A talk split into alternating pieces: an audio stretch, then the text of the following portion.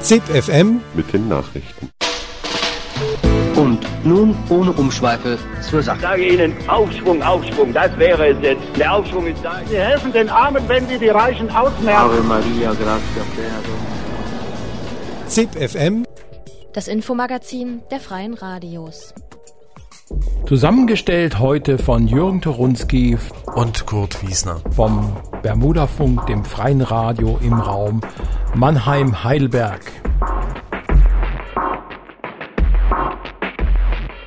Und das sind heute die Themen.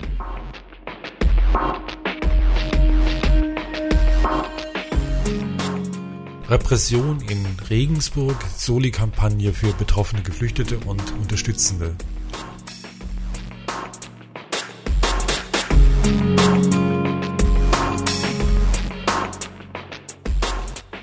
Neues Mediengesetz in Sachsen.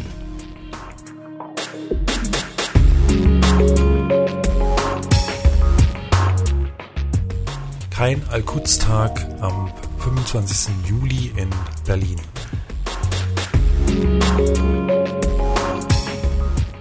Drei Monate Wagenklau, Verleihung der Säule der Intoleranz an Freiburger Oberbürgermeister.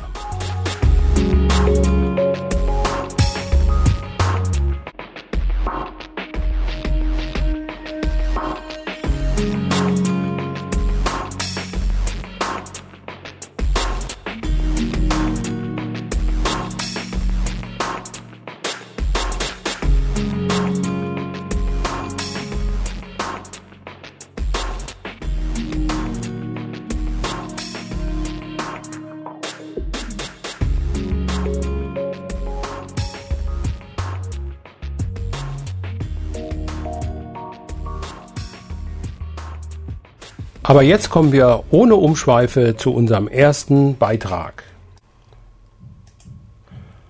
Repressionswelle in der Oberpfalz. Nach dem Protestmarsch von Geflüchteten durch Bayern vergangenes Jahr sehen sich Teilnehmer und Teilnehmerinnen aus Regensburg mit Gerichtsverfahren konfrontiert. Bei dem Protestmarsch 2013 kontrollierte die Polizei regelmäßig Geflüchtete wegen des Verstoßes gegen die Residenzpflicht. Sitzstreiks wurden unter Anwendung unmittelbaren Zwangs aufgelöst. Die Betroffenen sollen dabei unter anderem Widerstand geleistet und Körperverletzungen begangen haben. Felix Sova von Radio Z aus Nürnberg sprach mit jemandem von der Soli-Kampagne über die aktuelle Situation.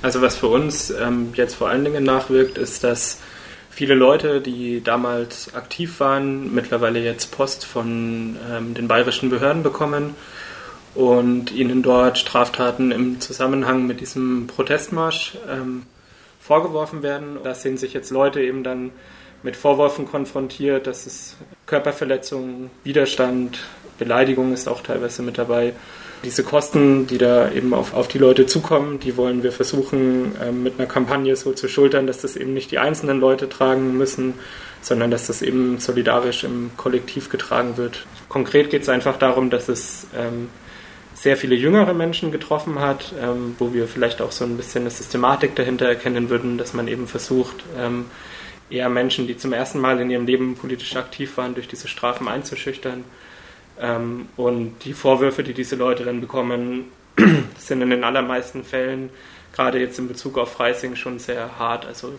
denen wird dann aus einer Sitzblockade heraus mehrfache versuchte Körperverletzungen bzw. Körperverletzungen an voll gepanzerten USK-Beamten vorgeworfen, die dann wiederum Schmerzensgeld von ihnen verlangen, was dann ähm, für die einzelnen Leute halt einfach Strafen und Anwaltskosten im äh, vierstelligen Bereich und zwar im höheren vierstelligen Bereich bedeutet. Im Zusammenhang mit diesen ähm, Protestmärschen muss man vielleicht noch mal kurz daran zurückerinnern, wie die abgelaufen sind. Es gab zwei Routen, einmal von Bayreuth aus, einmal von Würzburg aus. Ähm, es haben sich ungefähr ähm, auf beiden Routen jeweils eine Anzahl von 25 bis 30 Non-Citizens beteiligt und ähm, dann im wechselnden Maße Unterstützer und Unterstützerinnen. Ähm, und da ähm, sehen sich einerseits die Non-Citizens, die an diesem Protestmarsch ähm, beteiligt waren, mit Repressionskosten wegen Residenzpflicht ähm, noch im Verruf. Und ähm, um da noch mal kurz zurück dran erinnern, wie das abgelaufen ist. Es gab ab dem ersten Tag ähm, beinahe täglich auf beiden Routen Kontrollen von der Polizei. Am ersten Tag wurde das noch zumindest auf der einen Route in Bayreuth ähm, hingenommen und es wurden die Ausweise gezeigt. In Würzburg gab es damals schon ähm, den Versuch, durch eine Sitzblockade zu zeigen, dass man eben nicht willig ist, sich hier kontrollieren zu lassen, wegen dem Vorwurf der Verstoß gegen die Residenzpflicht. Ähm, und es gab dann im weiteren Verlauf immer mehr die Versuche, das Ganze mit ähm, Sitzblockaden zu verhindern, was dann auch dazu geführt hat, dass ich glaube, es war auf der Route von Würzburg in der Nähe von Donauwörth damals ein Einsatzleiter den Einsatz abgebrochen hat, weil er gesagt hat, ähm, es ist nicht verhältnismäßig, hier eine Personalienkontrolle durchzuführen, wenn sich die Leute eben durch eine Sitzblockade so weigern.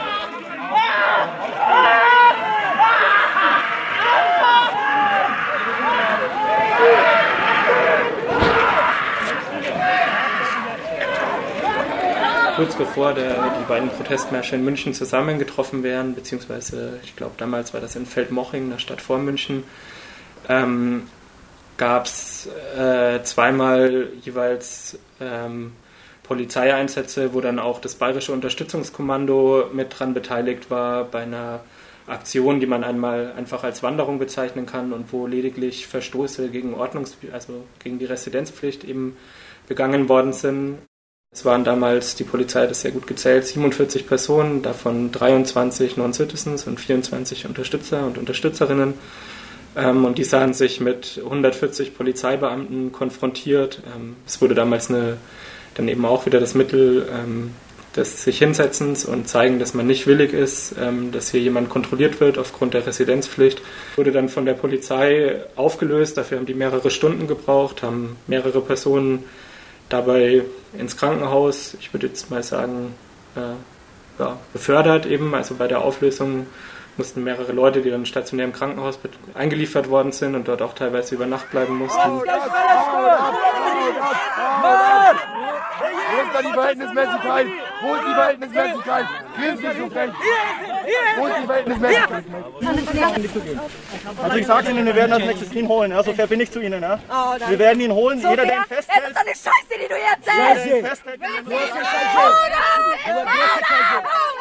Wie bewertet ihr denn die Motivation der Polizei, zumindest als ihr kurz vor München wart, dass die so hart eingreifen? Also ich würde das ganz klar als vielleicht so den letzten Versuch damals sehen, dass diese Protestmärsche eben nicht ähm, München erreichen. Vielleicht muss man sich nochmal ähm, kurz die damalige Situation vorführen, das was ähm, als Hungerstreik am Rindermarkt passiert ist, das ist erst kurz vorher gewesen und ähm, ich denke, einerseits war natürlich eine Panik bei den bayerischen Behörden gegeben, dass sowas nochmal passiert. Andererseits war damals auch die Landtagswahl kurz vor der Tür gestanden und die Asylpolitik ist in Bayern besonders hart und unmenschlich oder wird auch sehr oft ähm, von Nichtregierungsorganisationen wie beispielsweise Pro Asyl eben so bewertet, dass es im Gegensatz zu der Unmenschlichkeit, die bundesweit sowieso schon gegeben ist, in Bayern halt nochmal sehr restriktive Bedingungen gibt. Zum Beispiel die Residenzpflicht war zu dem Zeitpunkt ähm, in sehr vielen anderen Bundesländern schon ausgeweitet und das war in Bayern eben noch nicht der Fall. Also in Bayern galt weiterhin nur in dem jeweiligen Regierungsbezirk dürfen sich Asylsuchende frei bewegen. Man hat schon am ersten Tag eigentlich gemerkt, dass sie versucht haben, die ähm, Asylsuchenden dort einzuschüchtern. Vorher schon wurden in den Asylbewerberheimen oder Lagern Zettel aufgehangen, auf denen stand, dass die Teilnahme an einem Protestmarsch nicht durch das Recht auf Versammlungsrecht ähm, gedeckt worden ist. Das heißt, es wurde hier massiv versucht, die Leute einzuschüchtern. Man kann eigentlich im Nachhinein nur noch mal den Leuten, die damals betroffen waren von der Residenzpflicht und dann jeden Tag eigentlich wieder zurückgekommen sind, auch von sehr weit weg, nochmal einen großen Respekt aussprechen. Und die Tatsache, dass dann kurz vor München für 47 Personen irgendwie 140 Polizisten angekarrt werden bei Leuten, die vorher noch kein einziges Mal gewalttätig geworden sind oder ähnliches, sondern die eigentlich ganz klar immer gesagt haben, auch in den Medien, wir werden da jetzt friedlich nach München laufen, würde ich sagen, sieht man da eindeutig den Versuch seitens der bayerischen Behörden, das Ganze zu verhindern, dass die Leute damals nach München gekommen sind, was ja glücklicherweise jetzt nicht funktioniert hat. Sondern es gab da eine Demonstration, die auch sehr kraftvoll war in München und es gab dann die Besetzung des Gewerkschaftshauses durch die Leute.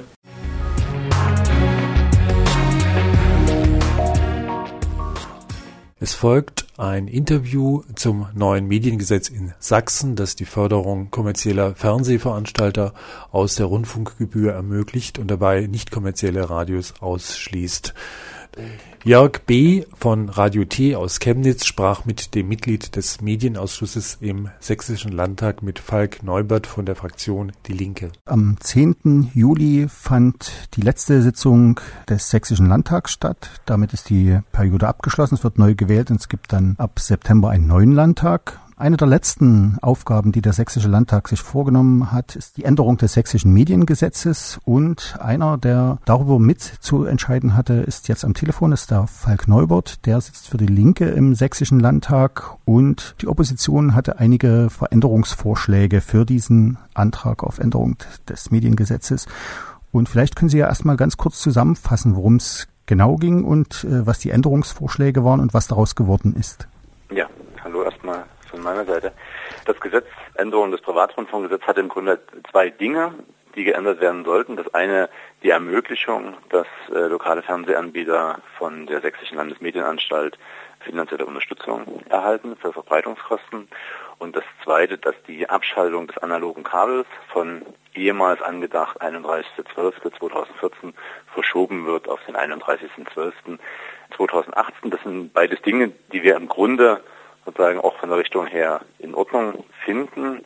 Äh, da könnte man im Detail oder muss man im Detail noch, noch sprechen. Aber einer der Punkte, die äh, von uns sehr kritisch betrachtet wurden, war, dass bei der Gesetzesänderung es einfach gefehlt hat, dass äh, die Förderung von freien Radios ermöglicht wurde. Also wir hatten in den letzten Jahren immer wieder die äh, Diskussion, dass die Sächsische Landesmedienanstalt es nicht möglich ist, freie Radios zu finanzieren, weil das Gesetz es nicht hergibt. Und nun haben wir eine Gesetzesänderung, wo es für die lokalen Fernsehanbieter realisiert wird, eine so eine Möglichkeit, aber für die freien Radios nicht. Und das war der Punkt, wo wir gesagt haben, wir können dem Gesetz als Opposition übrigens in Gänze, also Linke, Grüne und SPD, nicht zustimmen. Hat das die FDP-CDU-Koalition in irgendeiner Weise beeindruckt? Gab es da irgendwie Entgegenkommen? Ist das was, wo man versucht, vielleicht auch irgendwie einen gemeinsamen Nenner zu finden? Denn das eigentliche Ziel war ja die Förderung der Meinungsvielfalt, Meinungsfreiheit, Programmvielfalt in Sachsen zu erhalten. Das klingt ja ganz gut. Ich gehe leider davon aus, dass die CDU-FDP es nicht beeindruckt hat, dass wir da nicht zugestimmt haben. Es ist einfach ein lang bestehender Dissens hinsichtlich äh, freien Radios. Das sind sozusagen aus meiner Sicht unverständliche, aber existierende äh, tiefe Gräben. Und ich glaube, CDU, FDP verorten freie Radios immer als das sozusagen etwas kritischere Medium ihrer Politik gegenüber. Und Aufgeschlossenheit ist da sozusagen null vorhanden. Und das sozusagen realisiert sich dann halt auch in Gesetzen und in Änderungsanträgen, wo da überhaupt kein Entgegenkommen da ist. Es gab also auch da keine Kommunikation, ob man da irgendwie einen Kompromiss finden könnte zwischen den Sitzungen, sondern es wurde und wird einfach rigoros abgelehnt. Daran hat sich nichts geändert. Das Gesetz ist jetzt beschlossen, es wird ausgefertigt und äh, freien Radios sind da nicht drin. Das, was eine, eine Rolle gespielt hat in der Anhörung und was äh, ja auch äh, Radio T äh, verkündet hat, äh, das ins Auge zu fassen und anzugehen, ist die Frage, inwieweit äh, das Gesetz, wie es jetzt beschlossen wurde, gegen das Gleichbehandlungsgrundsatz verstößt. Das heißt also, inwieweit ist es zulässig, dass ich lokale Fernsehanbieter finanziere oder Verbreitungskosten für diese finanziere und nicht kommerzieller lokaler Rundfunk eben keine Förderung erhält. So, und äh, gab, da gab es in der Anhörung äh, verschiedene Interpretationen, das muss man jetzt wahrscheinlich sich auch anwaltlich noch anschauen, aber das ist tatsächlich eine Möglichkeit, die man noch prüfen sollte, inwieweit man da möglicherweise der Ungleichbehandlung unterfällt. Das mhm. kann ich aber, bin ich jetzt zu wenig Jurist, um das abschätzen zu können. Das Geld wird ja genommen letzten Endes aus der Rundfunkgebühr, ehemalige GEZ-Gebühr. Das ist also Geld, was eigentlich für einen Grundversorgungsauftrag da ist. Was das was, was irgendwie ähm, in Schwierigkeiten dann mit der Gesetzgebung, äh, Rundfunkstaatsvertrag zum Beispiel kommen also, könnte? Da muss man schauen, inwieweit das sagen, mit diesem Beihilferecht von Europaebenen sozusagen konkurriert.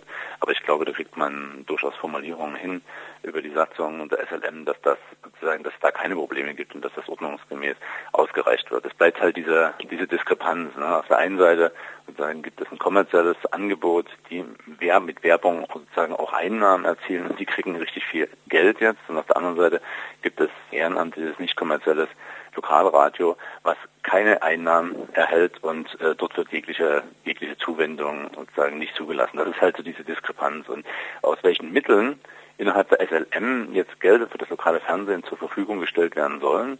Das hat Sagona in der Anhörung auch nochmal deutlich gemacht als Präsident der SLM. Das sind Gelder, wo ich auch große Bauchschmerzen habe, weil das natürlich Bereiche betrifft wie medienpädagogische Projekte, Projekte des Jugend- und Medienschutzes oder kulturelle Filmförderung, wo alt Geld in der SLM reduziert wird, damit die lokalen Fernsehanbieter finanziert werden können. Und ich finde, ehrlich gesagt, da müsste man bei SLM andere Töpfe finden, um das zu finanzieren und eben nicht in diesen medienpädagogischen und, und kulturellen Bereich äh, reinzugehen. Aber das ist natürlich jetzt auch in der Hoheit der Sächsischen Landesmedienanstalt. Das muss man realistisch einschätzen. Das Gesetz ist als eine der letzten Gesetze in dieser Legislaturperiode beschlossen worden. Wie groß sind denn die Chancen, dass dieses Gesetz nochmal angefasst wird? Wie oft wird denn eigentlich das Mediengesetz bearbeitet, dass vielleicht in einem nächsten Schritt auch die Radios noch mit eingefügt werden? Also ein Gesetz kann immer angefasst werden. Also man, sozusagen, ich habe auch schon erlebt im Landtag, dass man ein Gesetz beschlossen hat, einen Fehler entdeckt hat und erst im nächsten Vierteljahr den Fehler sozusagen nochmal verändert hat äh, des Gesetzes. Also da gibt es keine Einschränkungen. Es ist immer die Frage des politischen Willens. Und bei derzeitiger Koalition, also CDU, FDP, existiert der Wille nicht.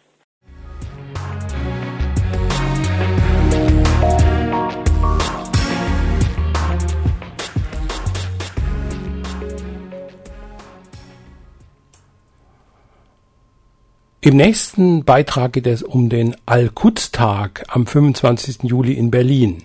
An diesem Tag soll der diesjährige größte antisemitische Aufmarsch Deutschlands in Berlin stattfinden. Anlass ist der internationale Al-Quds-Tag, der im Jahr 1979 vom iranischen Revolutionsführer Ayatollah Khomeini ausgerufen wurde. Der Al-Quds-Tag Al-Quds ist der arabische Name für Jerusalem wurde als politischer Kampftag eingeführt, um für die Eroberung Jerusalems und die Vernichtung Israels aufzumarschieren. Ein Beitrag von Radio Korax aus Halle. Der Al-Quds-Tag ist erstmal ein Kampftag gegen Israel, ganz einfach gesagt. Der findet weltweit statt, also nicht nur in Berlin, aber der deutsche Al-Quds-Tag ist nun mal in Berlin und der kommt von der Initiative vom iranischen Revolutionsführer Khomeini, der 79 schon ähm, diesen Tag ausgerufen hat. Vielleicht zum Verständnis, Al-Quds ist einfach der arabische Name für Jerusalem. Im Grunde geht es bei diesem Tag dann um die Befreiung Jerusalems von den sogenannten zionistischen Besatzern, also propagiert wird, da heute die Zerstörung Israels, aber auch der Holocaust wird geleugnet und relativiert. Und wir finden da das ganze Sortiment von antisemitischen, antizionistischen Parolen, bei denen Israel einfach das Grundübel für alles, was in der Welt geschieht, ist. Dinge, die immer wieder kommen, da aber ganz prominent vertreten werden. Ähm, wer ruft denn zu dieser Veranstaltung überhaupt auf? Also wer sind die Anmelder und aus welchem Umfeld äh, stammen die? Das ist in Berlin die sogenannte unabhängige Al-Quds AG. Die ist Hisbollah nah. Anmelder ist seit längerer Zeit Jürgen Grassmann, der unter anderem sich mit Statements bekannt gemacht hat, die auch im Internet zu finden sind, wo er von zionistisch manipulierten Massenmedien spricht. Er kommt klar irgendwie aus dieser verschwörungstheoretischen Ecke. Ähm, man hat ihn auch bei den Montagsdemos hier in Berlin gesehen und das überrascht dann auch nicht so wirklich, wenn man weiß, was der für eine Ideologie verfolgt. Außerdem, wenn wir uns die Aufmärsche in den letzten Jahren angeguckt haben, da sind dann Anhänger von Hisbollah, von der Hamas zu finden, wie schon gesagt, VerschwörungstheoretikerInnen aller Art, aber auch Neonazis. Also ähm, da kann man schon von einer antisemitischen Querfront sprechen, die da auf der Straße in Berlin ist. Was ist denn jetzt an Gegenaktion konkret geplant?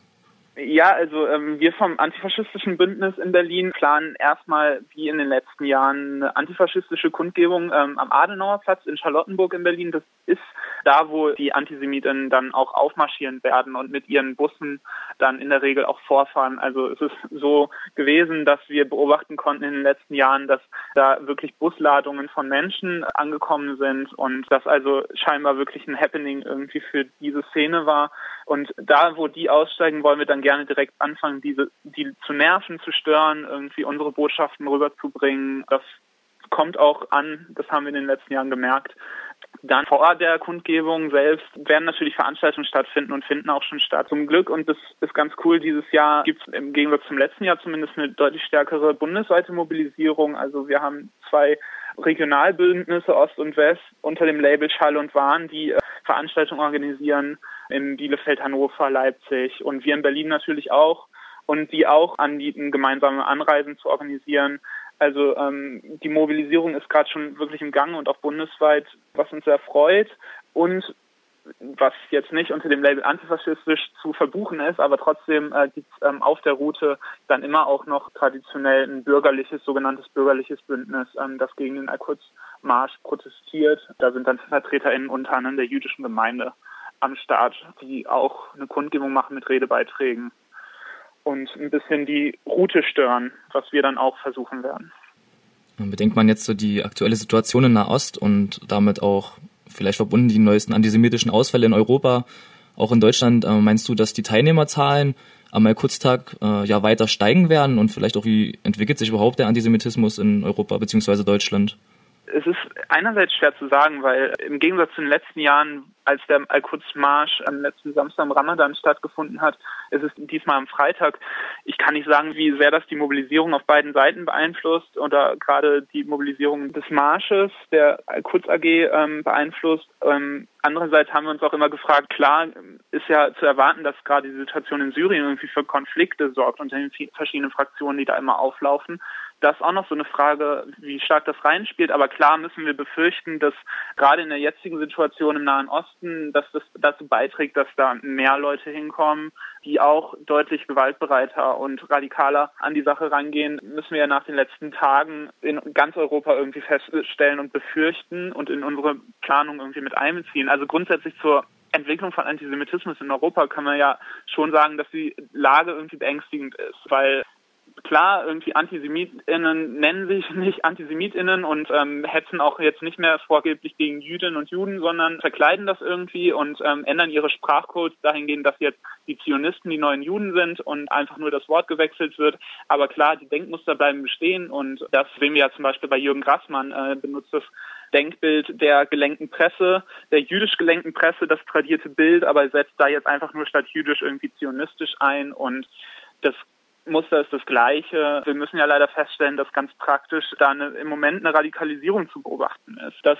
spiegelt sich irgendwie darin, dass Jüdinnen und Juden in Europa bekunden und auch spüren, dass sie sich bedroht fühlen. Also wir müssen ja nur nach Brüssel gucken. Dem Anschlag auf das jüdische Museum ist sicherlich ein sehr krasses Beispiel gewesen, aber Attacken auf Jüdinnen und Juden in Europa gehört im Moment leider irgendwie zur Tagesordnung. Das muss uns schon Sorgen machen, gerade auch mit dem Blick darauf, was jetzt beim Al-Quds-Tag abgehen könnte. Die letzten Tage waren ja auch da vielleicht schon ein Muster, was nicht zu hoffen ist, wenn man in die verschiedenen deutschen Städte guckt, wo es gewalttätige antisemitische Aufmärsche gab. Auch in Paris ist das ja äh, passiert, dass eine Synagoge belagert wurde von den Leuten, die vorgeblich gegen Israel aufmarschiert sind.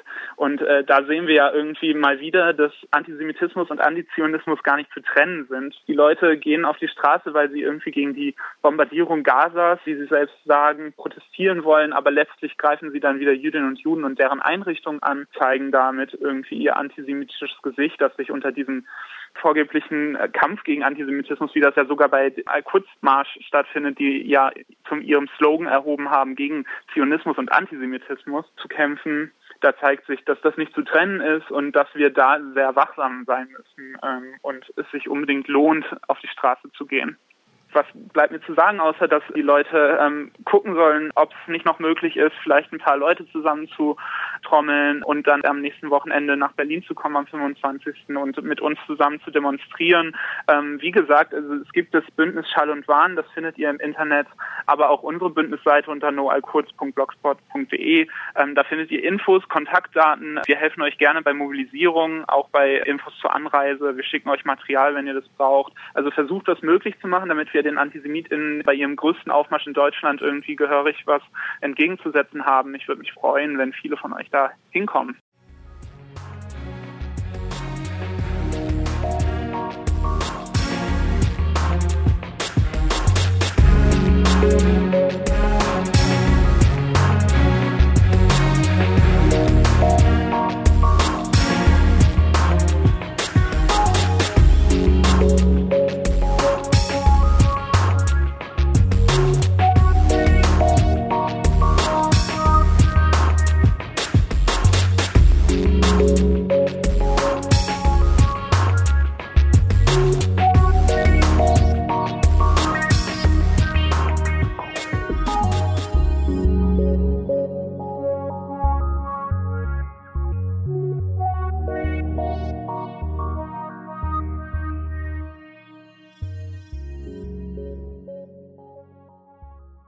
Die Wagen der Wagenburg Sand im Getriebe mussten auf Anordnung der Stadt Freiburg von ihrem bisherigen Standplatz verschwinden.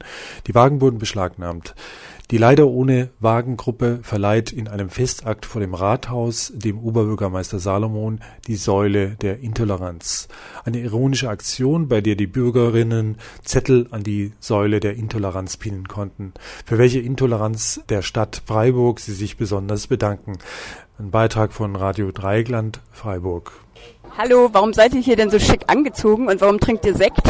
Sekt trinken wir, weil wir betrunken werden wollen. Und äh, wir sind natürlich hier, um die Stadt zu ehren für ihre großartige Leistung, dieses ganze Pöbel und Gesocks aus der Stadt zu vertreiben. Endlich macht mal jemand was. Das war auch wirklich Zeit. So kann es einfach nicht weitergehen. Ah, ihr seid sozusagen die Intoleranten der Säule der Intoleranz. Das sieht man uns doch an. Also wer so aussieht wie wir, muss intolerant sein.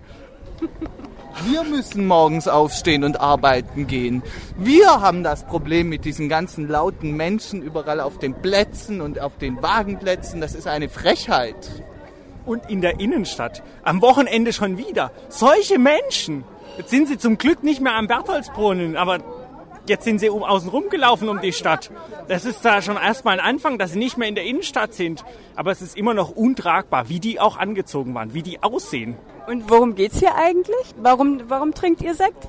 Weil die Wagenleute endlich äh, wagenlos sind. Immer noch. Genau weil die immer noch wagenlos sind, weil sie nicht mehr in der Stadt sind, nicht mehr unsere Parkplätze hier für sich benutzen, damit es mal endlich ein Ende hat. Damit es hier endlich sauber wird und sauber bleibt für immer. Sauberkeit, Ordnung, Fortschritt. Jetzt fehlt nur noch, wie von der IG Metall gefordert, die Subventionen für die Kriegsindustrie. Vielen Dank für das Interview. Ja, warum wird hier vor dem Rathausplatz die Säule der Intoleranz an den Oberbürgermeister Salomon übergeben? Sie wird übergeben, um seiner Politik zu huldigen, die gegenüber Wagenbewohnerinnen doch eine Ignoranz und Intoleranz an den Tag legt, die wir doch jetzt mal würdigen wollten. Nach drei Monaten tatsächlich jetzt heute auf den Tag beschlagnahmten Wägen haben wir gedacht, es ist an der Zeit, dieser Intoleranz mal einen Rahmen zu geben. Und das wollen wir machen, indem wir der Stadt Freiburg bzw. der Stadtverwaltung und damit dem OB Salomon diese Säule vermachen. Eigentlich hat doch der Gemeinderat beschlossen, dass die Verwaltung Plätze suchen soll, übergangsweise. Habt ihr da schon was mitgekriegt, ob da was passiert? Also erstens soll die Stadt die Plätze ja gar nicht suchen, sondern das machen wir selber. Sie prüft die nur, weil suchen möchte sie nicht. Das ist hier zu viel Arbeit, aber das muss sie ja auch nicht, sondern wir suchen die und sie soll sie prüfen. Unsere Information dazu ist, dass es sich noch lange hinziehen kann, weil die zuständigen Personen zum Beispiel gerade im Vaterschaftsurlaub sind, dass es auch noch andere wichtige Dinge in Freiburg zu tun gibt, die genau das gleiche Amt prüfen muss, wie zum Beispiel der Wohnmobilstellplatz im Stühlinger muss weg und der braucht ja auch einen neuen Platz. Es gibt ganz viele Bauanträge von Leuten, die Häuser bauen und da ist die Priorität, was Wagenleben angeht, natürlich eher weiter unten und deswegen kann sich das noch bis Oktober hinziehen. Oktober wurde praktisch im Gemeinderatsbeschluss als Frist gesetzt und es hat sich jetzt eben so angehört, dass es auch vorher nichts wird, weil ja im August auch eh Sommerpause ist und jetzt ist ja schon Mitte Juli, also es kann sich gut bis Oktober noch hinziehen. Dankeschön.